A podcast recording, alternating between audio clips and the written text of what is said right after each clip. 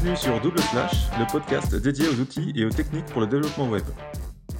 Bonjour à tous, bienvenue sur ce nouvel épisode de Double Slash. Comme d'habitude, nous sommes avec Alex. Salut Alex. Salut Patrick, salut tout le monde. Et donc moi je suis Patrick, comme d'habitude, j'ai pas changé. donc petit épisode improvisé, euh, je vais le dire comme ça.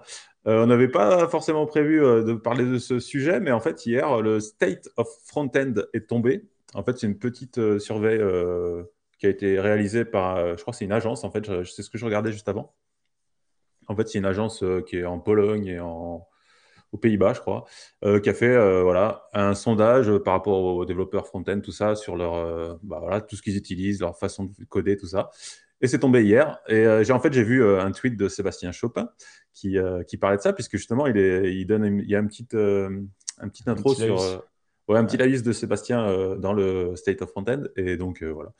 Et je trouve ça super intéressant parce que bah, ça nous permet de voir un petit peu le, bah, où on en est au niveau des, outils, tout ça, des frameworks, euh, librairies. Après, c'est vachement inspiré euh, de State of JS, qui pour le coup euh, mm. est, est, poussé par Stack Overflow, il me semble.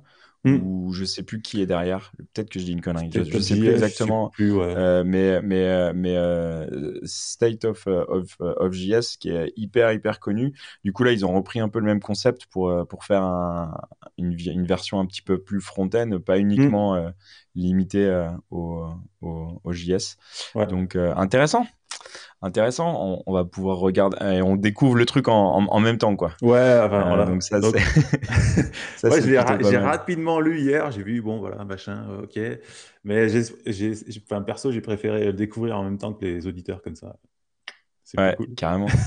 carrément. Euh, du coup, c'est basé sur 3, 3703 euh, réponses et euh, issu de 125 pays. Du coup, ça donne déjà un peu, euh, un, peu un, retour. Mmh. Euh, on, va dire sur la, sur, la, sur la vision. Bon, on voit quand même, c'est quand même quasiment 2000 personnes qui, ont, qui viennent de l'Europe, 800 euh, des, des États-Unis, 200 Amérique du Sud, euh, une centaine euh, d'Africains, 500 euh, de l'Asie et 80 de, de, de, l'Australie. Du coup, il y a quand même une grosse, grosse partie qui, qui viennent de, l'Europe. quoi. Carrément. Mmh. Donc, euh, ouais, euh, bah, après, c'est pas un gros panel, hein, 3700, parce qu'on est quand même des, je sais pas, des millions à développer, mais ça donne euh, un échantillon quand même. ce qui est intéressant aussi, c'est qu'il avait été fait en 2020 et que tu peux comparer, en fait, avec les résultats de 2020. Donc, ça, c'est pas mal. Ah, ouais. Mmh. ouais, carrément. Ouais, carrément, ce qui, ce qui fait un, un avant-après, quoi. Euh, ce qu'on voit, ouais, ce qu'on voit par contre, tu vois, au niveau des. Euh, alors, allez, vas-y, on commence comme ça, direct. Donc, euh, les gens qui ont répondu, en fait, ils sont majoritairement en remote, en travail remote, et en, et en hybride. Ce qu'on dit hybride, c'est télétravail, une partie télétravail, une partie bureau. on le voit bien bah, là dans ce que tu es en train de montrer là. Alors, ceux qui, sont, qui nous écoutent, on a aussi la vidéo sur YouTube hein, qui sera disponible en même temps que l'épisode sur Apple Podcast. Du coup, vous pouvez aussi nous suivre euh, et nous liker sur, euh, sur YouTube. Et en fait, on vient commenter et vous avez directement les, les, les slides qui sont directement sur la vidéo. Yes. Excellent. Euh, après, en fait, est-ce que, vu que c'est basé sur 2021, et donc, est-ce qu'il n'y a pas aussi un effet Covid où il y avait plus de monde qui était en remote ah, Ou est-ce que c'est une tendance, tu vois? Donc euh, peut-être qu'il faut extra. Enfin, est-ce qu'il y a une extrapolation à faire là-dessus aussi? Garder en tête qu'on euh, sort euh, du, de, du, du, Covid mmh. avec toutes les restrictions qu'il y a eu dans les entreprises où clairement les, les, devs ont sans doute été les premiers à être mis dehors parce que techniquement c'est plus facile de, de, de, de, bosser à distance et il y a plus une culture remote chez, chez, les devs. Quoi. Après, est-ce qu'elle a été accentuée par le Covid? Je pense. Ah bah, clairement, bah, clairement, ça c'est un sujet, tu vois. Ça, c'est le premier sujet. Tu vois. non, clairement, euh, il y a eu du changement. Euh, enfin, je sais pas si tu l'as vu avec tes clients, mais moi je l'ai vu avec mes clients, en fait, euh, dont certains qui n'étaient pas du tout télétravail et quoi que ce soit, et qui sont complètement, complètement pivotés et qui aujourd'hui sont moitié télétravail, moitié bureau. Et on a vu, enfin moi j'ai vu vraiment du changement à ce niveau-là. Et c'est après il y a beaucoup, les devs sont pas tous fans d'être en télétravail, tu vois. C'est pas tout le monde qui est qui est adepte de ça. Et il y a beaucoup de gens qui préfèrent aussi, enfin qui aiment ce contact au bureau, jouer au baby foot et tout ça. Donc puis voilà le après, euh, voir aussi euh, de, un, contact et un, rapport humain et tout. Euh, mm. Après, c'est évident. Après, moi, j'ai pas trop vu la différence à titre perso parce que ça fait déjà longtemps que je suis en remote et c'est un critère de travail dans mes choix de mes ah clients et ça fait partie du contrat.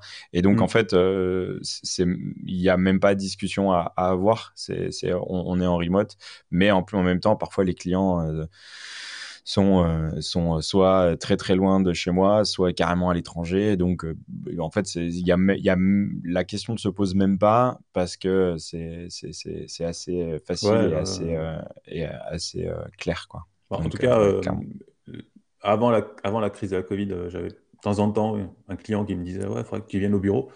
là, c'est fini. Quoi. c'est, les, mentalités ont changé. Hein.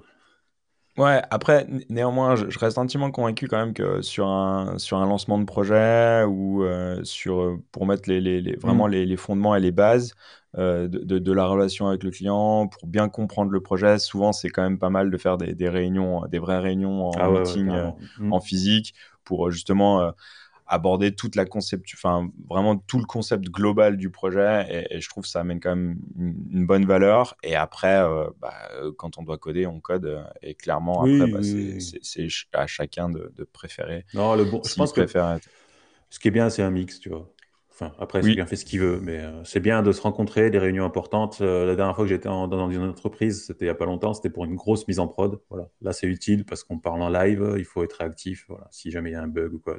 il y a des moments où vraiment le... c'est bien d'être ensemble. Voilà, voilà. Hmm.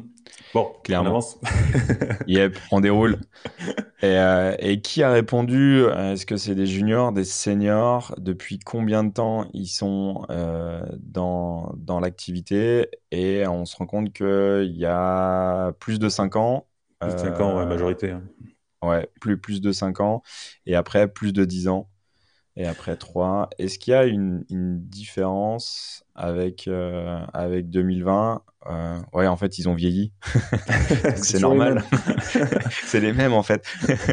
mais euh, mais euh, ouais, après, de, de, de, toute façon, je pense que les, les, personnes qui répondent à ce type de, de, de vote ou enfin de, hmm. de questionnaire, euh, je pense c'est plutôt, euh, on va le découvrir. Est-ce que c'est des, des, plutôt des, des, gens qui sont en agence ou, euh, ou des salariés ou je sais pas, des, des freelances, je, je sais pas du tout. On va peut-être découvrir ça plus tard. ah oui, il y a des employés, ouais, ouais. il y a ça après, ouais. Et ah, ça c'est intéressant de, de, voir comment ils se, ils se, comment ils se qualifient. C'est ce que j'allais dire. C'est ce que j'allais dire. J'allais dire, bon, ok, ça fait trois ans que tu es dev, mais est-ce que à quel, à, au bout de combien de temps on peut dire que tu es un dev senior ou que tu es plus junior en fait? C'est ça la question. La question est compliquée parce que ouais. si, ça fait cinq ans que tu fais la même chose, bon, t'as pas vraiment évolué, tu vois.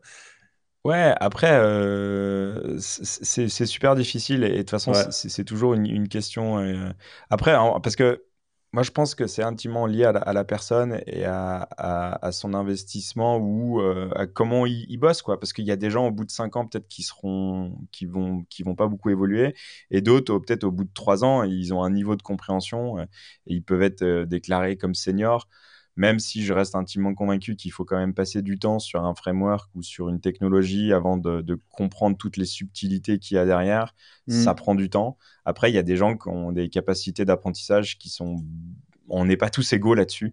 Et donc, euh, il y, a, bah, y a des gens qui vont passer euh, senior, ou là, pour le terme euh, qu'ils utilisent, c'est mid-level, intermédiaire, on va dire. bon, bah, il y a des gens qui vont passer intermédiaire ou senior beaucoup plus vite que d'autres parce que bah, ils ont des, des, facultés d'apprentissage ou peut-être qu'ils passent plus de temps à coder à côté ou voilà un ensemble de choses qui vont faire que mais c'est dur euh, d'écrire vraiment des, des, règles en disant euh, quand tu passes tel niveau ça veut dire que tu es senior euh, ou à tel niveau es... je pense que c'est vraiment propre à la personne et à la, maturité sur la technologie qu'il utilise quoi après, il y a, il y a le côté techno, il y a aussi le côté euh, mentalité aussi. Comment tu réagis, comment tu solves les problèmes en fait. Comment tu, tu, Ouais. vois, tu trouves des idées, machin. Parce qu'il n'y a pas que le code non plus, euh, tu vois, quand tu es face à un problème. Et puis il y a aussi, euh, souvent, et, on a le syndrome de l'imposteur aussi, tu vois. Il y a des gens qui, ah non, mais je suis pas senior. Même si les mecs sont super bons, des mecs, et- ils diront jamais qu'ils sont seniors, tu vois. Il y a aussi ça, le syndrome. Ouais. Et à Ah. l'inverse, il y en a aussi qui vont se déclarer comme seniors parce que ça fait trois ans qu'ils sont sur une techno et euh, ils ont fait euh, trois projets et ils disent non mais c'est bon, je suis senior. Et en fait, c'est hyper Ouais, difficile. Mais c'est clair. raison. Quoi.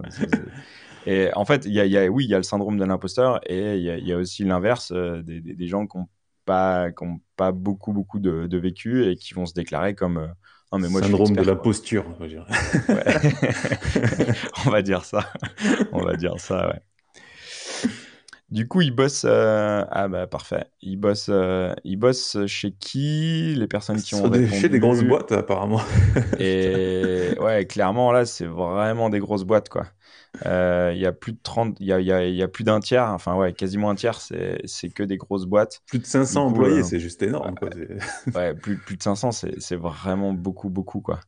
Euh, Ouais, il y a très, très peu de, de, de, de freelance, quoi. Les, les Mm. freelances, c'est ça, 10%. Après, de 2 à 10, qui est le, on va dire, les, l'équipe tech. euh. Après, en fait, ce qui, attention, parce que là, en fait, euh, quand on dit 500, euh, ça se trouve, c'est des, c'est des boîtes de 500 personnes, mais euh, le département dev, ils sont plus petits, en fait. Ouais, Donc en fait, ils bossent, euh, ils bossent pour une boîte, euh, je sais pas, qui fait. Moi, fait, Total, mais. Euh, Ouais, Total. voilà, ils bossent chez, chez Total dans la partie IT, mais euh, leur boîte, elle correspond à 500. Donc, euh, ouais, il faudrait voir. Ah, bah Mm. voilà, combien il y a de devs dans la, Voilà. voilà, dans la boîte. Ça, c'est intéressant. Et donc là, en fait, on, on arrive euh, à, des, à des résultats ouais, plus, plus, plus mitigé. Là, plus est moins de mitigé, cin- ouais, mais en même temps, il y a moins de 5. Donc voilà, c'est c'est des équipes de, de 5. Par contre, c'est des front-end, des devs front-end, quoi.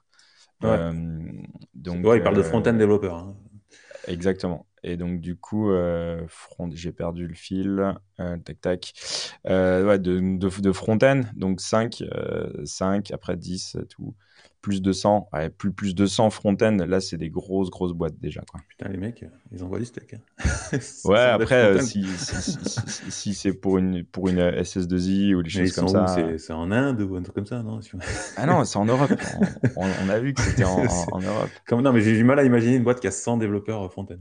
Ouais, et ben du coup, en fait, euh, comment, tu dé- comment ils décrivent leur, leur compagnie, enfin leur, leur boîte dans laquelle ils bossent? Et bah, euh, ouais, Bah, développement 40, de logiciels, 40% et euh, agence, agence, ouais. agence et euh, tech first, digital first company. Ouais, c'est des grosses agences, quoi. Euh, des, des boîtes de développement. Donc, je pense que ça peut être des, des, des, des, des, des SS2I, quoi. Donc, Yes. Bon, on parle de framework. ah, passons à la techno, Euh, c'est bon. Et voilà, c'est quoi? Bon, alors, on va éviter euh, toutes les guéguerres, euh, toutes Ah bon? les guéguerres euh, de clocher. Ah tout. non, justement, c'est ce qui m'intéressait. Toi, tu voulais, ok. Euh, bon, bah, sans, sans, sans surprise, euh, React reste toujours euh, hyper, euh, hyper, hyper euh, liké, quoi. Ah, mais. Utilisé et, euh, et aimé, même s'il y a une différence peut-être entre utiliser et aimer, mais bon, qu'importe. Euh, premier. React. Deuxième, Next. Troisième, Pareil. Vue. Ouais. Et, euh, et Angular. Par contre, ce qu'on voit, c'est une nette différence entre. euh, Il y a une grosse baisse entre Angular entre 2020 et 2021. Ouais. Ou 2021, de, euh, ouais, 2021 et 2020. Ce qui fait qu'il y a une grosse régression de. de... Ça fait un moment, en fait. hein. Ça fait un moment Ouais. qu'Angular est en baisse euh, d'année en année. Et on voit que ça continue. Donc, euh, pourquoi? Je sais pas. Mais euh, Ouais. Après, Vue reste à peu près pareil, mais bon, il y a une nette domination de, de React et, et, des, et de Next Hmm. sur. D'autant- sur, ouais. après, je sais pas pourquoi, tu vois, ils ont, alors ils ont séparé Next, React, pareil, hein, ils ont séparé Vue et Nuxt. Alors que bon, c'est- pour moi, c'est la même chose, quoi. Tu fais du Vue, tu fais du Nuxt. euh, c'est- Oui, oui. Après, j'ai toujours du mal à comprendre euh, des personnes qui, sur des projets un peu ambitieux, qui vont faire une, une, appli React ou une appli Vue avec la CLI classique, quoi. Et derrière, ils vont être obligés de faire plein de choses à la mano, alors que Next ou Nuxt fait ça très très bien et va vous amener va, faire plein de choses pour nous euh, sous, sous, sous, le capot automatique euh, et euh, va optimiser plein de choses. Et enfin, en termes d'expérience de, développement sur des applications d'envergure, il y a, y a, quand même pas photo quoi. Même même si moi je suis d'avis de même sur des petites apps, c'est tellement plus facile. pourquoi se prendre la tête à, Enfin, il y a tellement de choses qui sont faites automatiquement quoi. Mais, as la même chose entre Next et, React. Hein. Enfin, Aujourd'hui, c'est pareil. Hein. Tu vas pas faire un truc React euh, à la mano, tu vas tout taper. Enfin, bref. Même si, euh, enfin, si, même si Next et Next, c'est complètement différent. Next fait beaucoup plus de choses, va beaucoup plus loin pour t'aider à développer que Next, en fait. Hein. Next, il y a beaucoup moins de choses qui sont intégrées. Tu ah dois faire plus de choses. Ouais, il y a pas de. Il y a beaucoup plus de choses sur Next. Hein. Mais grave. Et eh oui. Oui, or next. Oui, or next. Bien sûr, bien sûr. Depuis combien de temps on vous le dit que Nuxt euh, Et du coup, euh, sans surprise, en fait, euh, les technos qui sont le moins likés, bah, la première, c'est Angular, quoi. Et donc, on, ce qui explique le recul. De, le recul en fait, la question, c'est celui que vous avez utilisé et que vous avez détesté, en fait. le plus détesté. Ouais. Et le premier, c'est Angular, quoi. T'es pas comme ça, c'est réglé. Et le deuxième, c'est React. ouais, alors, bon. ah ben, attends, tu veux une guéguerre? Les gens, ils répondent. Non, mais après, euh, c'est normal. React, c'est forcément le plus utilisé, donc forcément, il y a plus de gens qui le détestent. Tu vois C'est logique. Mais par contre, Angular, euh, il est moins utilisé et il y a beaucoup de gens qui le détestent. Donc, c'est. Donc c'est c'est vraiment significatif. c'est quand même ouais, il y a une grosse euh, euh, Gatsby, bah Gatsby ouais, forcément Gatsby, il a beaucoup euh, beaucoup évolué. Beaucoup de React. Ouais. Depuis la version 2, 3, 4, ça évolue très vite. Ils sont partis sur un sur un mode d'évolution à la Angular, ça va très vite, les migrations sont de plus en plus rapides. Et le... c'est des petites, euh, c'est des petites évolutions de. Bah, ça va vite hein, quand même. Hein. ça va vite. Ils implémentent beaucoup de choses. Ils sont de plus en plus couplés avec leur euh, Gatsby Cloud, là, leur système d'hébergement. Et ça devient, euh, ça devient dur à suivre en fait. Donc, je pense que ouais, de plus en plus, ça, ça, se complique. Et Gatsby, en fait, il se complique les choses. Enfin, Next est beaucoup plus facile et je vois beaucoup de gens qui, qui, migrent en fait de Gatsby à Next en fait, parce que ça devient Gatsby, ils vont trop vite en fait, je pense. Donc ouais. Pas forcément la. on le voit de toute façon. Euh, vu, par contre, je, ne comprends pas pourquoi les gens ils aiment pas, mais bon. Euh, c'est bizarre. mais euh, non, mais après, y a, je pense qu'il y a des gens. après, en fait, quand tu es familiarisé avec un framework, en fait, le fait de changer, bah, tu as, as, une période d'adaptation qui, qui, va se passer plus ou moins bien. Il y, y, a des gens, juste, ils aiment pas. Et après, euh, sans rentrer dans la guerre de clochers, mais euh, après, il y a des gens qui vont choisir leur camp et euh, l'autre camp, c'est l'ennemi, c'est le mal. Ah bah ça, c'est pour tout ça. Mais voilà. donc, donc c'est la politique. c'est ça, c'est exactement. du coup, je pense qu'on va retrouver les, les, mêmes et ceux qui ont choisi leur camp sur React ou, même Svelte, qui est, qui est, Svelte, une grosse grosse communauté euh, aussi qui est, qui est, très active, mais qui pour l'instant, c'est sûr, euh, est bien en, dessous de, euh, d'être un concurrent à, à, React sur le nombre d'utilisateurs. Après, sur la, sur la philosophie, sur la sur l'approche, tout ça, bah, alors, il y a des gens qui adhèrent. Tu vois, Svelte, il faut le surveiller parce que c'est un système qui est de plus en plus apprécié euh, il y a le Svelte, Kit, là, qui, euh, qui permet de faire du SSR, machin, tout ça. Alors après Svelte, c'est pas vraiment, euh, c'est pas vraiment une librairie ou parce que c'est plutôt un compilateur en fait. Tu sais, il t'écrit ton truc, il te compile tout le système là. C'est un peu différent des, autres systèmes, mais je vois qu'il est de plus en plus apprécié. Vercel a investi sur Svelte. Ils ont, je crois qu'ils ont embauché le développeur de Svelte, le créateur, pour continuer à, à, ce qu'il développe Svelte. Euh, euh, c'est vraiment la techno à surveiller euh, là prochainement parce que enfin, on, voit que les gens qui l'utilisent l'apprécient. Et d'ailleurs, ça se voit dans le graphique là. Hein, et c'est dans les derniers de ceux qui sont le moins appréciés. Donc, ouais. Et là, Svelte, il est, il est, tac tac, il est juste derrière, derrière vue. Hein. Hmm. Et donc, il y a une grosse progression sur. ouais, Svelte, justement. attention, c'est Svelte, c'est vraiment la techno, quoi. Mm. Et euh, par contre, je suis hyper étonné de voir qu'il y a des gens encore qui utilisent Backbone. Mais bon. ouais, mais après, peut-être aussi que, que bah, il, ça s'appelle la, la, legacy, quoi. ils n'ont pas le choix. Ouais, peut-être qu'ils n'ont pas le choix. Ben c'est qu'ils sont sur des technos où ils utilisent Backbone et, la, ils sont peut-être en train de faire la migration ou la migration prendrait trop de temps. Et, je suis même pas sûr que ce soit encore maintenu Backbone, alors c'est ça le truc. Ouais. J'en avais fait il y a très longtemps. Et on revient sur euh, la même chose ou en disant que euh, quel framework on a envie d'apprendre dans le futur et on retrouve en premier Svelte. et oui. Et ça, donc ça, ça, pousse derrière Remix, puis Next, puis Vue, puis React et Nuxt. Donc, euh, React étant grand, était euh, ok, c'était le euh, le truc que tout le monde voulait apprendre en 2020 et en 2021, il, il ça calmé. beaucoup beaucoup beaucoup beaucoup moins et la progression en fait bascule sur euh, sur clairement Svelte et mm. Remix. Après Remix et Next, ça reste du React, donc bon, c'est on va dire que les mecs qui ont appris React, maintenant ils passent sur Remix et Next, mais et puis ça passe quoi. Il, ouais. a pas, Mais en même temps, c'est peut-être une suite logique aussi pour. Euh, voilà, hmm. pour euh, Alors, Remix, qui. Euh, c'est des outils. Qui, pour ceux qui ne connaissent pas Remix, en fait, c'est un framework qui est sorti, je ne sais pas quand il est sorti, en V1, peut-être en octobre, novembre l'année dernière. c'est les gars de React Router qui ont créé ce framework. À la base, il était payant, puis ils ont eu un investissement, et donc ça leur a permis de le mettre en open source. Et c'est un système qui est hyper novateur. Ils utilisent vraiment les vraiment toutes les, tous les fondamentaux de HTML, HTTP, etc. Et le truc est, vraiment bien. Et en plus, ils ont annoncé que à terme, il sera plus euh, du tout euh, lié à React. Il pourra, on pourra faire, il sera ah, framework agnostique. Il bascule framework agnostique. C'est ce Remix, c'est vraiment un super super système, mais qui est encore voilà, qui est encore assez jeune, mais euh, bon, qui est stable. Hein. mais bon bon projet quoi.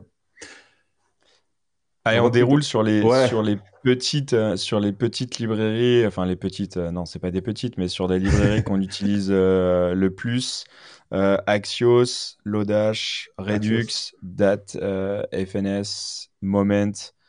Et donc on voit dans les cinq premières, il y a déjà deux qui sont la gestion des dates, euh, des librairies qui, ne, qui, ne, gèrent que la gestion des dates parce que les dates, c'est compliqué à gérer. Et donc, euh, bah, c'est des, des, librairies qu'on utilise euh, tout le temps qui nous facilitent la vie quand même pas mal. T'es pas trop fan de, de librairies de dates bah, Je trouve que les dates avec JS, c'est de plus en plus facile. Et je j'ai pas utilisé dernièrement un système de dates. Enfin, j'ai pas fait des trucs hyper, hyper complexes en date, mais enfin. Ouais. Après, JS, il est hyper lourd hein, quand même. Ah oui, oui, mais justement, euh, enfin, tu vois, là, on parle de date euh, FNS, euh, hmm. FNS. Moi, j'utilise une autre qui s'appelle DJS hmm. et qui, pour le coup, utilise les mêmes API, mais qui sont beaucoup, beaucoup, beaucoup plus légères. Et par contre, quand tu dois faire des manipulations, des, des, calculs de date, avec euh, ouais, faire euh, ajoute 3 jours, ajoute 4 euh, jours, ok, ça, ça se débloque dans 7 jours, l'autre dans 14.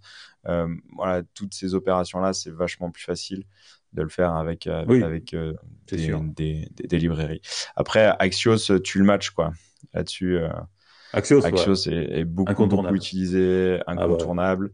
Et puis euh, l'Odash, mine de rien, euh, il y a quand même pas mal de petites fonctions, même s'il y en a de moins en moins qui sont utiles parce que avec la dernière version de, de, de, JS, on a de plus en plus des possibilités de faire ça en natif. Par contre, il y a, y, a, y, a, y a, des méthodes un petit peu plus complexes euh, qui, qui, restent quand même hyper, hyper pratiques. Quoi. Donc, euh, ouais, mais l'audace, c'est un peu. Euh, le... Ouais, comme tu dis, il y a de moins en moins de trucs qui sont. Euh, enfin, que tu, peux faire en natif. Il y a plein de choses que tu peux faire en natif et petit à petit, ouais. son utilité va être de moins en moins présente parce qu'en fait, c'est un peu à la jQuery, quoi. En fait, avec l'évolution de JavaScript, ben, on aura de moins en moins besoin de l'audace et puis il va disparaître petit à petit. Ouais. Même s'il y a quand même des fonctions. Ouais, carrément. carrément. Et derrière, il y a Apollo, donc qui est un, qui est un client GraphQL euh, qui est, euh, bah, qui, à mon avis, est le plus gros client GraphQL. Le premier, euh, le premier, le plus gros, Et le meilleur peut-être, non? Je sais pas. Qu'est-ce que t'en penses? je, je c'est lourd. après, en fait, ils ont plein de systèmes de, de cache. Enfin, ils ont plein de plugins, plein de possibilités. Tu as un niveau de granularité qui est assez assez élevé. Après, il y a plein de, de, de, clients qui se sont développés beaucoup plus légers, hyper light. Hmm. Et enfin straightforward quoi. C'est vraiment ok hyper simple. Tu mets euh, hmm. et, donc euh, beaucoup beaucoup plus léger. Moi je me rappelle alors ça date un peu, mais euh, sur les derniers projets j'ai des clients plus légers. Par contre quand j'avais installé Apollo, ouais faire la config de Apollo, ouais, tu, tu transpirais un peu quoi. Quand tu ok en fait je veux je veux je veux injecter mon token euh, ou euh, des choses comme ça, c'était euh, t'avais vachement vachement d'étapes et c'était assez complexe. Mm. Peut-être que maintenant sur les dernières versions ça s'est vachement amélioré, ça s'est un peu simplifié. Par contre il y a un niveau de granularité, un niveau de précision qui est hyper hyper poussé. Du mm. coup c'est c'est super super intéressant avec leur, leur optimistic UI et tout ça, avec l'optimisation du cache et Hmm. intéressant quoi. Et euh, faut pas oublier, et je le fais la plupart du temps, tu peux faire du GraphQL avec Axios, hein. puisque une requête GraphQL c'est du texte en fait. Donc, Bien sûr. Euh, et, mais même avec Fetch, quoi, un truc tout. Ouais, avec Fetch aussi. Donc des fois, il n'y a pas besoin de mettre une librairie euh, GraphQL pour faire du GraphQL. Axios ou Fetch suffit. Quoi. Si vous avez des petits projets, il n'y a pas besoin de se prendre la tête. Après, après, il y a des aujourd'hui, il y a des petits clients qui vont nous faciliter la, la, vie et que ça va être plus plus mm. facile à, utiliser. Mais euh, une simple euh, ouais, Axios ou Fetch marche. Il y en a un qui est pas mal. Celui comment il s'appelle C'est RQL ou un truc comme ça, je sais plus. Ouais, j'ai pas, j'ai pas, j'ai pas encore testé euh, celui-là. Et euh, celui qu'on déteste, que les gens détestent le plus, mais qui les ont utilisés et qui le détestent le plus, le premier, ah, oui, bah ouais. Redux. Alors, il, était déjà troisième dans l'utilisation juste avant, et là, le, il est le plus détesté, et je confirme. Alors, pourquoi on déteste Redux? Euh, ah, Disons, on va pas. C'est pas qu'on le déteste en fait, c'est juste qu'il est hyper verbeux. Et, euh, et c'est vrai que c'est bah, c'est un peu l'Apollo, quoi. Quand tu veux le mettre en place, c'est chiant, en fait. C'est beaucoup de, d'écriture de, code, tout ça. Et des fois, c'est un peu dur à maintenir. C'est un peu illisible, des fois aussi, si tu pas, si mal démerdé. Donc, euh, ouais, je valide. Et en deuxième, et en deuxième bah, c'est Moment. Et à mon avis, ça doit être à cause de la lourdeur hein, ou des choses comme ça, quoi. Ouais, ça c'est clair. Euh, c'est, ça te plombe, plombe tes stats, mais en même temps, il y a d'autres solutions. Euh, on, voilà, on parle de, de data euh, FNS ou DJS, qui sont, les, qui sont des, des, équivalents qui utilisent les mêmes API, donc le, le, transfert se fait assez, assez facilement.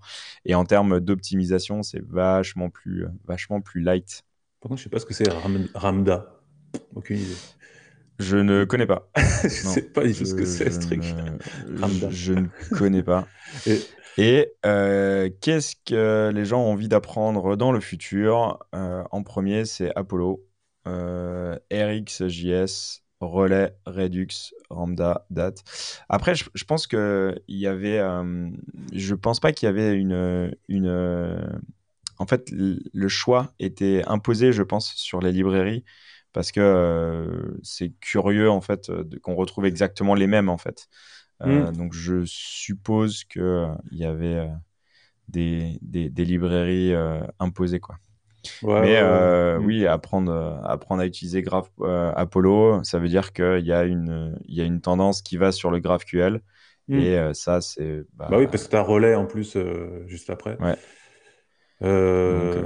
Et sinon, EricJS, c'est un système qui est euh, utilisé en interne sur, euh, sur Angular, système d'événements, tout ça, là, de pipe et tout ça. Euh, très intéressant. Par contre, ouais, c'est vrai que c'est complexe. J'ai jamais réussi à m'y faire. Je sais pas si tu as mis les mains dedans, mais jamais. C'est assez, spécial. en fait, tu fais des pipes, il y a des events qui vont faire des trucs. Enfin, c'est c'est des tuyaux, quoi. tu branches des tuyaux.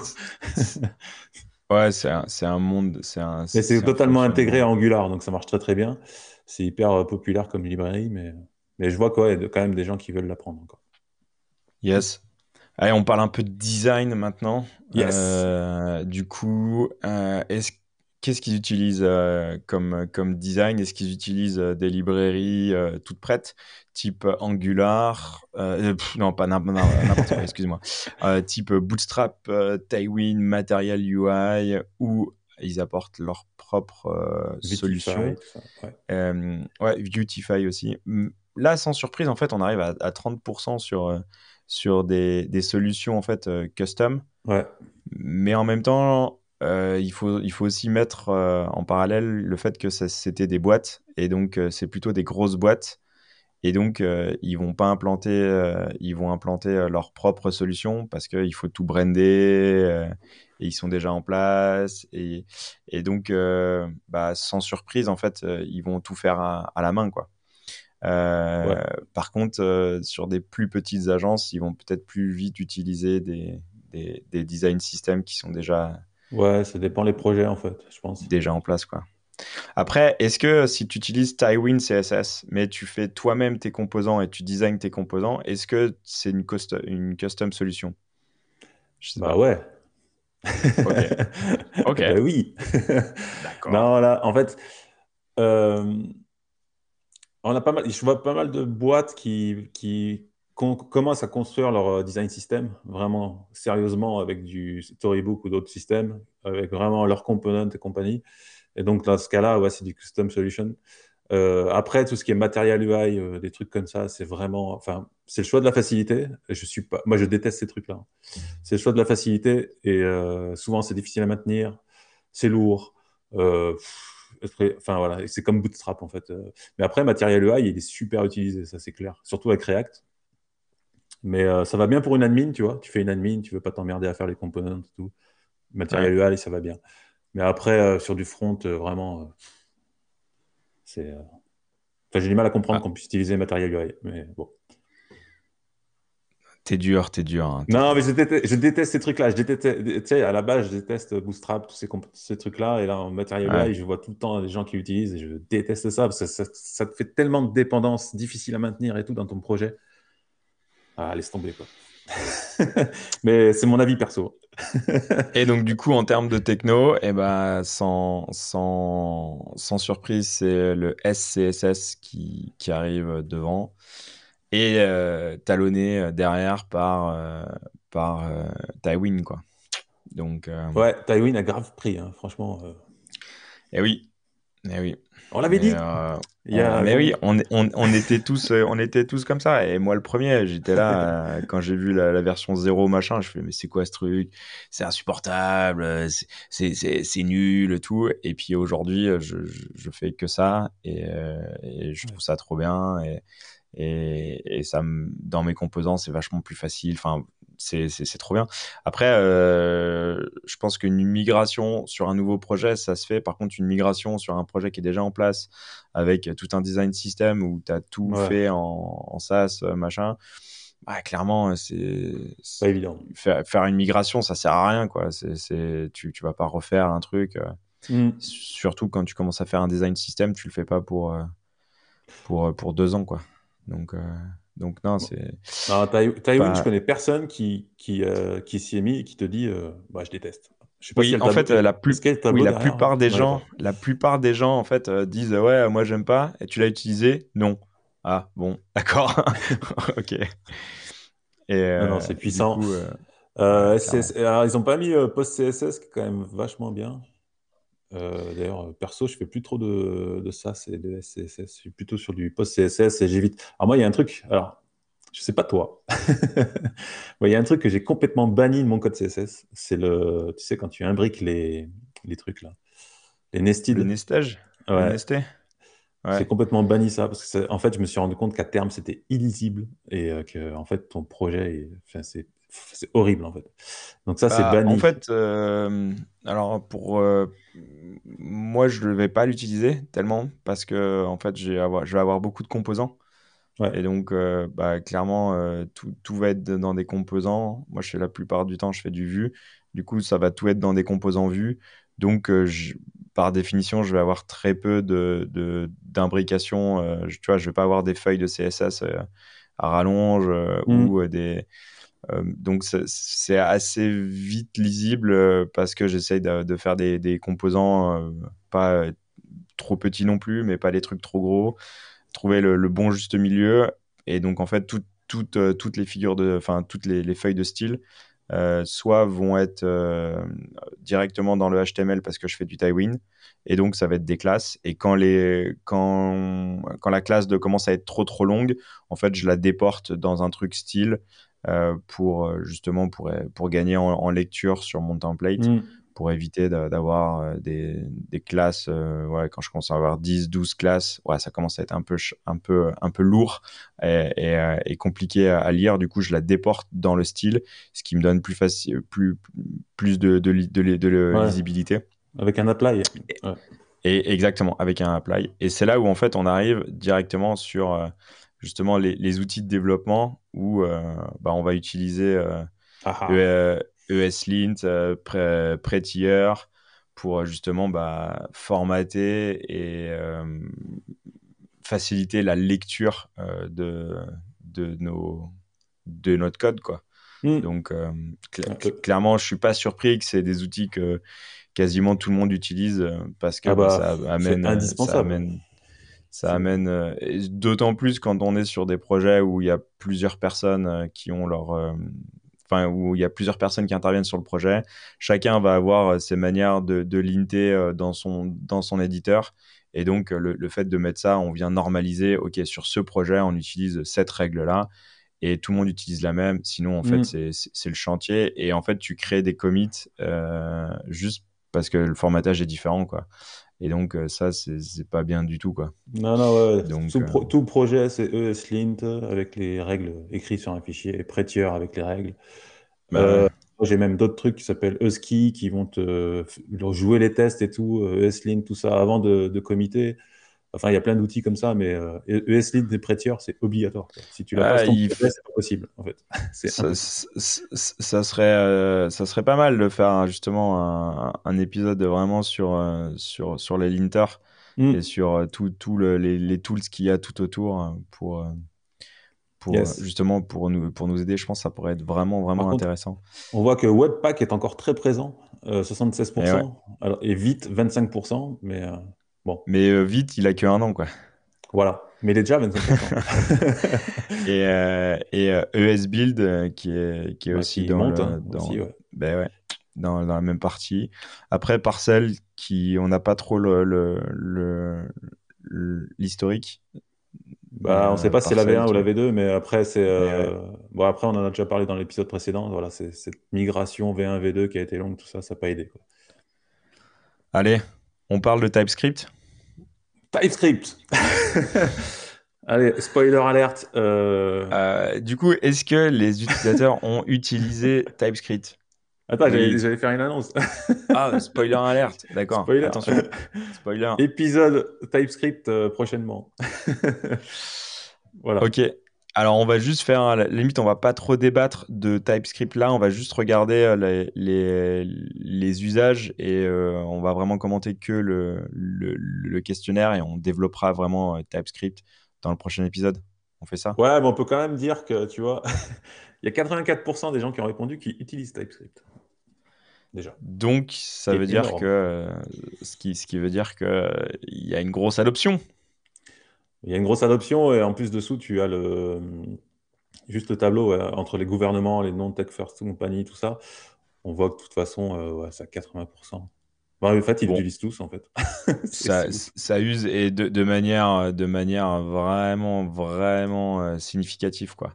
Et euh, il y a une grosse, grosse progression mmh. sur, sur, sur TypeScript. Quoi. Et TypeScript va remplacer euh, JavaScript sur, euh, en termes de, de, nouveaux standards sur le front. Euh, en fait, c'est leur, leur opinion. quoi. Est-ce que le, le futur, est-ce que TypeScript va remplacer le JavaScript ou pas? Bah, le remplacer, oui et non, mais enfin, remplacer non, parce que c'est juste pour coder, pour développer. Après, le JavaScript, ça reste le, langage du navigateur. Mais, À part pour Deno. Mais pour le, pour le côté serveur, mais oui. qui est un TypeScript. D'ailleurs, je ne sais même pas s'il compile euh, Deno, je ne suis même pas sûr. Aucune, j'ai pas de souvenir. Je te rappelle qu'on a un épisode là-dessus. Oui, pardon. Et, et, J'ai qu'une chose à dire, mettez-vous à TypeScript rapidement. Parce que on le voit, ça devient vraiment majoritaire. Ok, alors par contre, il va falloir que tu nous fasses un épisode sur TypeScript pour nous convaincre avec tous tes arguments et oh, nous, nous expliquer comment ça se passe. Ok. bon, on en parle, on en parle dans le, dans le prochain épisode. Ça marche. Euh, SSG, euh, donc la génération de sites statiques. Euh, hashtag Jamstack, euh, hashtag euh, static is the new dynamic. Ça marche. du coup, grosse, grosse régression dans l'ensemble sur tous les, les générateurs. Next, moins. Gatsby, beaucoup, beaucoup moins. comment t'expliques ça, toi? Euh, en fait, parce que ça évolue et qu'on se rend compte qu'il y a une limite. Euh, bah, Gatsby, comme je t'ai dit déjà tout à l'heure, euh, le truc est devenu trop complexe et trop difficile à suivre. puis il y, a eu un effet de mode aussi dans lequel j'étais, aussi dedans. Hein. Et j'aime bien Gatsby en fait, hein, mais bon, pas, j'en fais plus aujourd'hui, hein. quasiment plus. on voit quand même qu'il y a presque 35, entre 35 et 40% de gens qui n'ont pas utilisé de SSG déjà sur le sondage. Euh, Next, en fait, sa force, en fait, c'est qu'il est capable de faire du statique, du dynamique, enfin un peu de tout, quoi, sur le même projet. Donc lui, c'est son, c'est son avantage. En fait, ce qu'on, ce qu'on se rend, on se rend compte petit à petit que le statique est quand même limité quand tu commences à atteindre sur des, sur des, quand tu arrives sur des gros sites avec beaucoup de pages, etc. Et on, a, on arrive à des problématiques qu'on n'a pas forcément sur du rendu serveur, etc.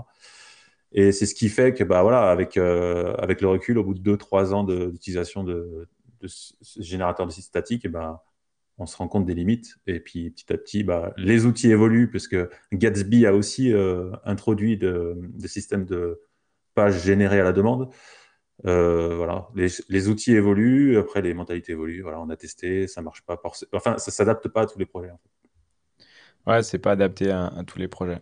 Euh, et, clairement, euh, c'est un peu, c'est un peu la tendance, tu vois. Et euh, lesquels, lequel générateur de site statique que vous utilisez le plus Enfin, quel est votre favori? Et en fait, en première position, c'est non, aucun. donc, donc, c'est ce qui veut bien dire que il y a eu une appétence. Après on a peut-être touché du doigt les, limites et euh, c'est ce que Next et Nuxt sont en train de faire. C'est mm. une solution un peu euh, hybride, quoi. C'est-à-dire, euh, OK, il y a des pages statiques, mais il y a aussi des pages qui sont générées à la volée. Et donc, bah, il faut trouver un, juste milieu entre, entre les deux. Et on voit bien l'évolution de ces deux de, ces deux frameworks qui, tendent vers, vers ça, quoi, sur une sorte de réhydratation au fur et à mesure, un, mix entre du statique et du, et du SSR. Quoi. de toute façon, euh, il, faut un mix, il faut un système comme Next ou comme Next, là, le prochain, la version 3, qui fait du statique, qui fait du, rendu serveur, qui est capable de faire en fonction des pages du rendu différent en fait, et, ils tendent tous là-dessus. Hein. Euh, si tu prends tous les générateurs de statiques, aujourd'hui, ils proposent leur système de SSR, même euh, Eleventy, Aujourd'hui, euh, il tend un petit peu sur une partie SSR aussi, donc euh, parce qu'à un moment donné, tu es limité. Ouais. bien sûr. Bien sûr. Ok. Allez, petit. On passe sur le l'hébergement. ouais. Eh ben, en première position, sans surprise, Amazon Web Service. Merci Jeff. Euh, Jeff, euh, il fait tout quoi. Il est trop fort Jeff. Euh, et en deuxième position, ouais. en deuxième position, c'est c'est des propres solutions, donc ils gèrent eux-mêmes leurs serveurs, qui sont peut-être qui sont peut-être euh, hébergés chez Amazon. ouais, c'est possible aussi. Euh, mais en, même temps, avoir leur propre serveur, ça veut dire qu'il faut les gérer et tout. Donc là, je pense qu'on est vraiment face à des boîtes qui, ont bah, des grosses, boîtes, hein. infrastructures. Mm. Quoi. Et derrière, Vercel et Netlify qui sont en grosse, grosse progression. Euh, ouais. qui, qui, sont en grosse progression parce que euh, bah ouais, c'est facilitant pour, euh, pour, pour les devs, surtout sur du front où voilà, ça va, ça va builder automatiquement et ça va déployer automatiquement. Tu vas mmh. pouvoir faire ce qu'ils appellent les atomic, atomic deploy, où tu peux revenir sur un commit précédent. Enfin, c'est hyper, hyper, hyper facile et facilitant. ça va automatiquement monter les PR, tout. Et alors, je, je, ne connais pas Amazon, mais on peut sans doute le faire sur Amazon Web Service. Hmm. Par contre, la, la config euh, est beaucoup plus compliquée. Et là, sur Vercel, c'est euh, en trois clics, c'est fait. Et, et, et, donc, on n'a pas besoin d'être DevOps euh, pour pouvoir mettre ça en place et faire une pull request, demander l'approbation soit du, du, du, chef de projet, soit du client sur la PR qui est automatiquement montée. Et derrière, bah, c'est validé où on fait des, des, des, des correctifs une fois que c'est validé, bim, ça passe en prod. Et, enfin, c'est un outil, c'est des outils monstrueux, quoi. Donc, euh, je suis pas surpris qu'il y ait une grosse progression là-dessus, quoi. Bah, Vercel, euh, enfin, moi je parle de Vercel parce que c'est plus adapté à Next et que je fais du Next dernièrement. Euh, c'est hyper. Enfin, quand tu mets un dev qui connaît pas Vercel, tu le mets sur Vercel, le mec il veut plus en sortir. Quoi. Ah oui, mais, mais c'est pareil sur, sur, sur, sur Netlify. Ou ouais, c'est pareil. Je suis, beaucoup, plus sur, sur, sur Netlify. Quelqu'un qui connaît pas, tu, tu lui montres ça, il, hallucine. Surtout qu'il se fait automatiquement, c'est trop bien. Et, mais, ouais, mais en fait, ce qui, ce qui, est, ce qui est triste, c'est que maintenant, en fait, je montre ça aux, aux, étudiants. Et euh, voilà, ils font, ils, font leur site, ils développent. Et ils sont là, ouais, ok, bah, c'est cool, tu vois, en mode bah, normal et tu dis ouais mais mec tu sais pas euh, tu, sais, pas, avant comment tu devais faire avant avant tout ce que tu devais faire. Et, et là la, la, solution le, le, pain que ça enlève vraiment le, poids la souffrance et, et, le temps passé à, à déployer c'est monstrueux. Et, et donc euh, bah ouais surtout pour les dev front euh, vachement plus facile quoi. Je suis, étonné, euh, je suis vite fait là je suis étonné qu'il n'y ait pas euh, comment s'appelle le, le pass là euh, Merde, j'ai oublié le nom là, qui a en violet le logo là. Heroku euh, Heroku, ouais. je suis étonné qu'il n'y ait pas Heroku dans, la liste. Après, peut-être qu'il n'y avait pas, il y avait pas la, la, comment, la, la suggestion. Ouais, c'est possible. Mais, mais c'est sûr que tous ces passes les, plateformes as a service, euh, ça, a vachement explosé et c'est vachement plus facile. Et je pense que ça serait intéressant de faire un épisode dessus On aussi. peut faire un épisode. moi, je, juste, euh, il n'est pas aussi, mais Squalingo euh, passe français qui est plutôt pas mal. Squalingo. Eh ben, on en parle, on en parle dans, dans l'épisode. je suis pas sponsorisé. les passes. Malheureusement. sur, sur, sur, les passes. Mais clairement, c'est vraiment. ouais c'est je pense qu'il y a une grosse euh, pression euh, là-dessus. Est-ce qu'ils utilisent du déploiement, euh, d'une intégration continue? Bah, Grande, sans surprise, à 80%, oui, bah, évidemment. Bah ouais. Et quel est l'outil le plus utilisé pour faire cette ah, intégration continue? GitHub Action. Et ouais, mais en même temps. Mais qui est super récent en fait. Mais c'est super récent. Ouais, exactement. C'est super récent. Et en fait, bah, on voit l'énorme progression. Jenkins a, s'est baissé, enfin, a perdu un tout petit peu.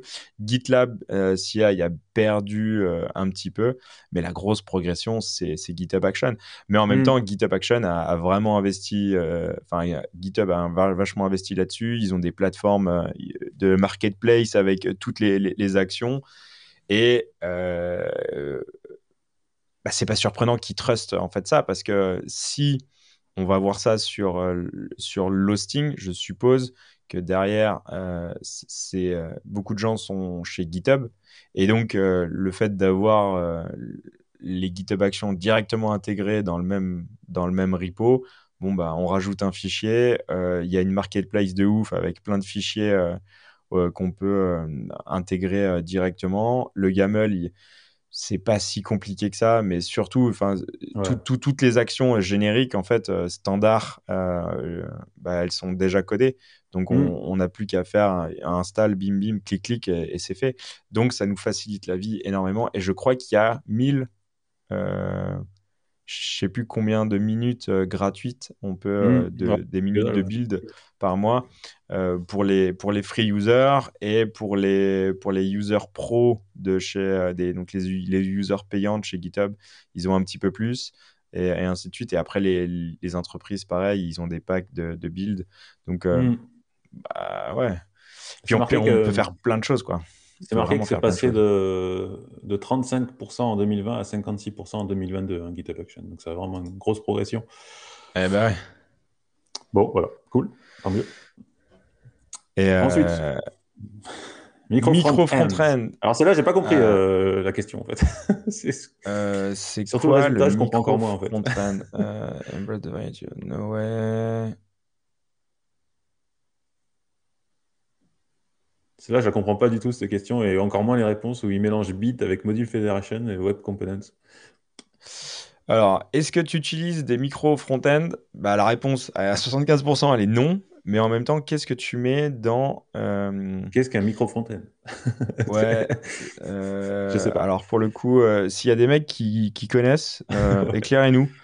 Balancez-nous un lien sous, sous la vidéo ou quelque part. Mais Là, on est un peu euh, single SPA. Ouais, tant pis. tant pis ouais, on n'arrive pas. on n'arrive pas. Ouais, on, skip. Euh, please help. please euh, aidez-nous. browser technologie. la technologie la plus utilisée dans notre navigateur. Ah bah. Les WebSockets. Obligé. la Clipboard API et Geolock API. Et ouais, bah ouais, clairement. Logique. ouais, euh, logique. Après, euh, quand tu commences à jouer avec du WebSocket, ça, change un peu le, la manière de faire, mais en fait, c'est vraiment trop cool, quoi. C'est vraiment, c'est vraiment trop cool parce que ouais, ce côté instantané, quoi.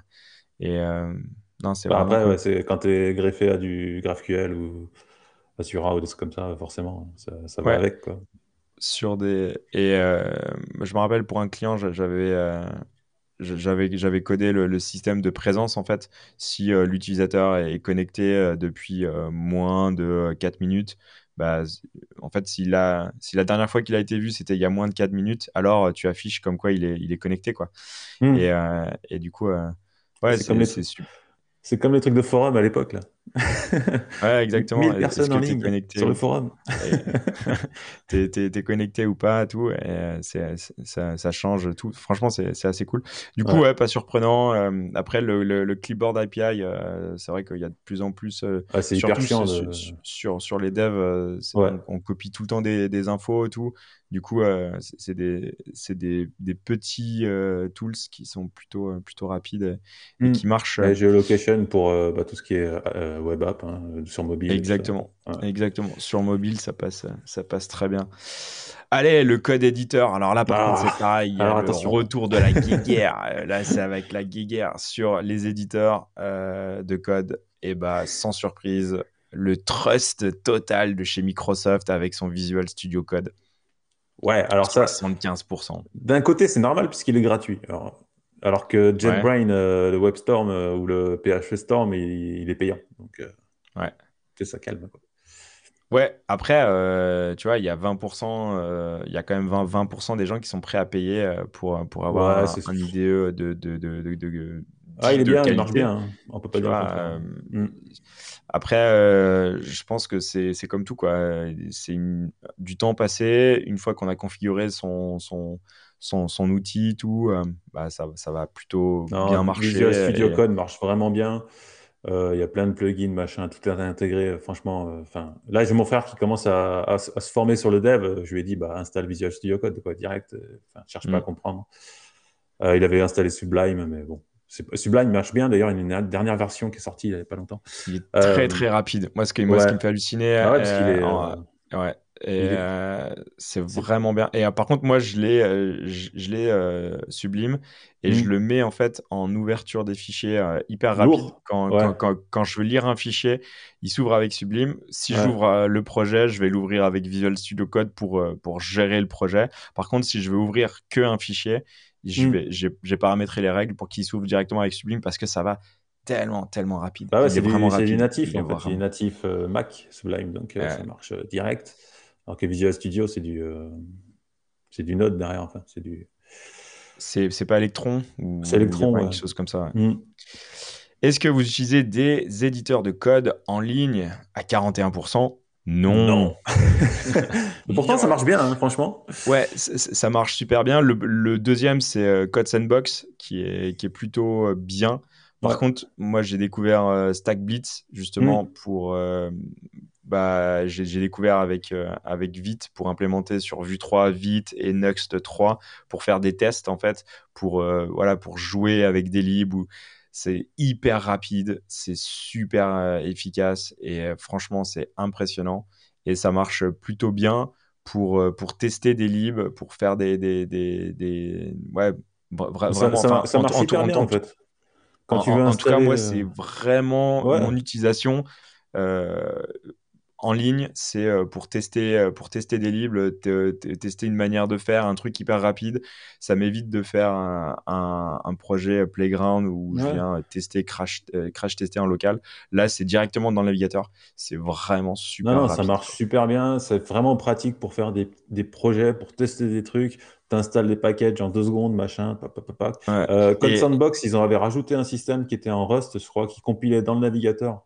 C'est, il vraiment, ils s'améliorent tous euh, au fur et à mesure. Ça marche vraiment du tonnerre en fait. Tu peux vraiment coder avec. Euh. Et, pareil, euh, CodePen ou Code Sandbox, pareil, si on veut regarder des exemples d'implémentation de librairie, eh ben, on mm. va chercher là-dedans. Et entre, entre GitHub ou aller chercher dans CodePen ou dans Code Sandbox, euh, dans StackBlix aussi, il y a des collections de, de, gens qui ont sauvegardé leur, leur projet. Et en fait, on, on, va voir qu'il y a plein d'exemples d'implémentation. Et en fait, c'est vachement utile. C'est vachement utile parce qu'on voit comment ils ont fait. Après, parfois, c'est, c'est, il faut pas tout prendre, il faut pas faire du copier-coller.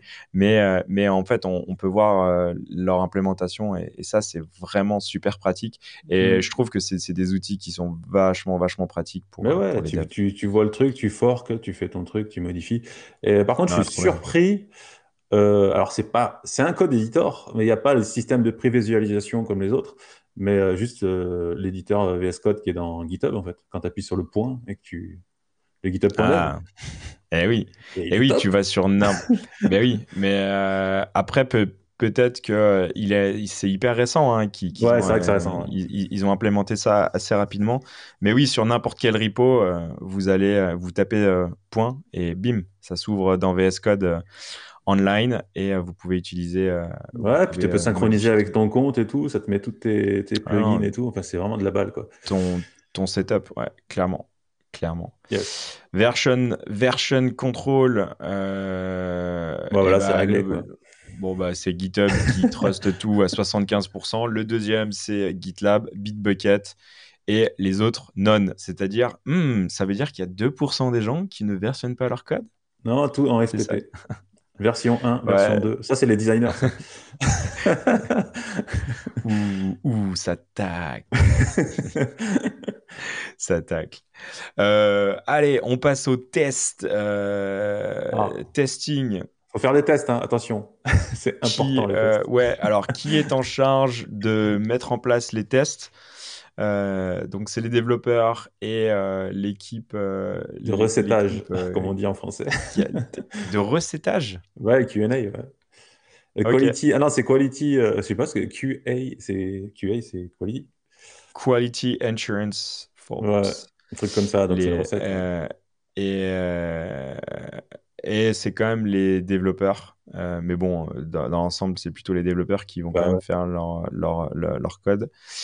Euh, est-ce que tu as fait tes, tes codes toi-même? Bah, À 80%, euh, oui. Et là, le plus gros des tests, c'est les tests unitaires. Ouais, bah c'est le minimum, hein, franchement. Enfin, franchement, il faut se forcer à faire des tests. Ceux qui écoutent, forcez-vous à faire des tests. Le minimum, c'est des tests unitaires. Et euh, après, euh, des, tests d'intégration, euh, c'est sans doute plus long à mettre en place, mais mmh. enfin, excuse-moi, je, ce que, là où je veux venir, c'était sur des tests end-to-end. Mmh. C'est vraiment plus long à mettre en place, peut-être. Il y a des outils. Par contre, ouais, ouais, et, je pense qu'on devra parler un jour de Cypress ou euh, de, de, de, Playwright de, de, chez, de chez Microsoft. Mais, euh, clairement, aujourd'hui, on peut tester vraiment end-to-end, des, des, des tester des features, tout. ça marche quand même plutôt, plutôt pas mal. Donc, il faut tester. Et les librairies de test, on y arrive. Bah, et bah, geste, hein. quoi. Il n'y a pas Vitest parce que c'est trop récent. ouais, je pense que vite. Et ça serait intéressant de regarder l'année prochaine, de regarder euh, entre Gest et Vitest pour voir s'il y a une grosse, grosse librairie, enfin, s'il y a hmm. une grosse percée de, de, de Vitest, même si euh, tout l'écosystème Vite et tout ce qui gravite autour est en train de, de truster euh, beaucoup de choses, enfin, truster, a une grosse, grosse progression. et donc, on retrouve Cypress, Cypress qui est euh, une grosse librairie de end-to-end qui nous permet de faire des choses. Et ce qui est super intéressant, c'est que dans la dernière version avec le studio, ou peut-être pas dans la dernière version, mais depuis qu'ils ont sorti la, fonctionnalité studio, ils peuvent, on peut enregistrer les clics. Et donc, ça vient nous écrire les, les, recettes mmh. euh, au fur et à mesure. Alors, il y a toujours des ajustements à faire, mais euh, c'est quand même plutôt euh, très très bien fait quoi. Il y a, il y a un 80% du boulot qui est fait, ce qui fait qu'après on a, il nous suffit de, de, de réajuster euh, sur la précision des, des éléments ou des, ou des, choses comme ça. C'est c'est assez assez pas mal. Donc c'est testé avec des gros outils qu'on connaît déjà. Testé à fond. Je serai tranquille. Ouais. Quand tu déploies, tu sais que ça marche quoi. Vous dormirez tranquille. Voilà. Euh, les best practices. Euh, voilà, c'est un petit peu plus. Euh, tu vois, on peut passer vite fait, dernier truc là. C'est un petit peu. Qu'est-ce qu'ils font en best practice, best practice moi, ce qui, moi, ce qui me surprend quand même, c'est euh, search, euh, euh, search Optimization, le SEO. Ils en font disent, ouais, on s'en fout en fait. S'en fout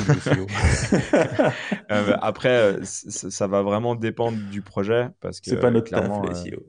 ouais, mais en, même temps, on, l'avait déjà dit quand on avait reçu Nicolas sur, sur l'épisode SEO. si c'est implémenté dès le départ, c'est vachement plus facile. Quoi. Bah, il faut. Donc, et donc euh, sur euh, l'arborescence, sur la, structuration des pages et sur tous les éléments in-page, euh, bah, c'est hyper, hyper important. Un truc qui est cool, c'est qu'ils font plus d'accessibilité que de SEO, donc ça c'est bien. Les deux sont bien aussi, hein, mais... bon. Après, on est quand même rentré à plus de 50% sur du responsive, ah bah ça, sans blague. Sans que 50%. Hein. non, mais always et often. Quoi. ça veut dire que tu as quand même des gars qui font des sites non responsives. c'est Ouais, après, euh, après, en fait, il faut, il faut, il faut comprendre l'usage. Euh, si, si, par exemple, tu fais un, logiciel euh, interne pour, pour une boîte qui, va qui va être utilisé que sur les ordis, bon, bah, tu sais très bien que tu vas, ça sert à rien de te prendre la tête sur, sur, pour, pour, mm. faire un. Voilà. Donc, bah, sur la spécificité, tout. Par contre, moi, ce qui m'intéresse, c'est quand même euh, la, performance. On voit que c'est quand même important. Euh, il faut faire quand même des sites euh, assez, assez performants. Ouais, c'est rentré, dans la tête des gens. C'est rentré dans les mœurs. Et la user experience, ok, est-ce que l'expérience utilisateur est, est, importante? Oui, toujours à 55%. Et la développeur experience, bah ouais, c'est important aussi, quoi si, si nous. Euh, mais bon, il faut pas que la développeur expérience prime sur la user expérience. C'est quand même le, client, le, enfin l'utilisateur final euh, qui a le plus de pouvoir que le développeur. Quoi. Grave. Yes, euh, on déroule. Le dernier. Le dernier, c'est quoi Ah, les baisses, les les best practices que vous voulez mettre en place. Euh, bah, du coup, du code review, de, euh, de l'intégration continue avec du déploiement continu, du versionning, du Scrum. Euh, bon. En, en, premier, c'est la code review. Et je pense que c'est quand même pas mal. Ça, c'est top, le code review.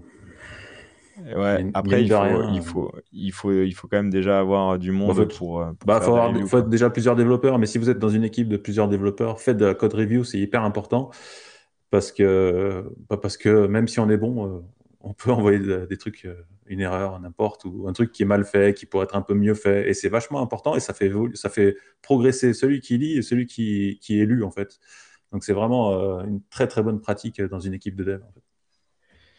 Et euh, tu vois, euh, ouais, carrément, Je, carrément. Et pour revenir sur les, sur, sur, sur les best practices et sur, sur le, le futur, on voit qu'il y a euh, des, des, grosses tendances sur l'accessibilité, sur ce qu'on disait, mm. sur justement des applications cross-platform et sur du server-side rendering. Qui, qui, ah, le SSR est de retour, hein, je vous le dis. Euh, mais mais peut-être d'une autre manière qu'on a pu le connaître avec des, des, des applications euh, monolithiques. Ah euh, mmh, totalement différent. C'est un peu changé quoi. Ça reste du, du server-side rendering mais fait différemment. Quand en fait quand c'est nécessaire quoi. En fait, c'est ça. Ouais. Et puis, et, et, et, je pense que toutes les solutions type Netlify, Edge, tout ça vont vachement, vachement aider. et, ouais. aider. Mais, mmh, ouais. Clairement. Et euh, il y a une baisse de popularité euh, où, euh, ouais, sur, sur la Jamstack, sur le terme Jamstack, où il y a JavaScript API Markup langage. Après, voilà, c'est, c'est, le, c'est, c'est, on vient toucher la, limite d'un, d'un, système. Et donc, moi, je pense que la, la Jamstack, elle va évoluer justement sur, la, sur le ah oui, oui. avec, avec le SSR. Quoi. On est déjà dedans, de toute façon. Il y a une grosse évolution là, euh, fin de l'année dernière, et puis là, cette année, ça, se continue, ça continue de toute façon. Les outils évoluent et les pratiques aussi. Yes. Écoute, pas mal euh, ce petit euh, state of. qu'est-ce qu'on peut. Bon, vite fait, alors qu'est-ce qu'on peut en dire Bon, faites du Il n'y a pas de surprise. Il n'y a pas de sur... ouais, y a, en fait, il n'y a, a, pas grande surprise. C'est, c'est une, une, une, tendance un peu, un peu globale. Euh, il y a une grosse amélioration. Euh, les gens vont vers du, sur du TypeScript. Ça, c'est vrai. Euh, hashtag futur épisode bientôt. euh, euh, grosse évolution aussi sur la régression des, des sites statiques purs type, mm. type Jamstack qu'on vient, vient d'évoquer, qui va de même avec bah, l'évolution du, du, SSR qui prend une autre dimension. Euh, bah, React est toujours dominant, c'est un fait. Il y, a de, il, y a, il y a toujours autant de, de, monde sur React. Ouais. Et euh, donc, euh, ouais. Faites, faites, du vu, c'est cool, vu ouais, vu, vu c'est cool. Après, c'est pas moi qui vais dire le contraire. Je, suis fan. Je, et Faites des tests. Faites des tests, c'est important. tester, tester. Yes. voilà. Cool. Et eh bah, très bien. Et eh bah, écoute, euh, un grand merci à, tout le monde euh, d'avoir d'être resté jusqu'au bout. Pensez à partager, liker euh, l'épisode, ça nous fait toujours plaisir. Mettez mettez des pouces. Des pouces, ouais, des pouces, haut, tu subscribe, tu mets ton pouce, tout, machin. Ouais, et puis mettez des commentaires aussi, parce qu'on n'en a pas beaucoup sur Apple Podcast. Hein. Exactement, sur, euh, soit sur podcast, soit, euh, soit sur YouTube, mais euh, ça, fait toujours, toujours plaisir. Et on vous dit à bientôt. Ciao, ciao. ciao. À plus. Retrouvez Double Slash sur vos plateformes de podcast préférées et sur le site internet du podcast www.slash-podcast.fr. Sur le site, vous allez retrouver tous les liens des épisodes, les références évoquées durant l'émission.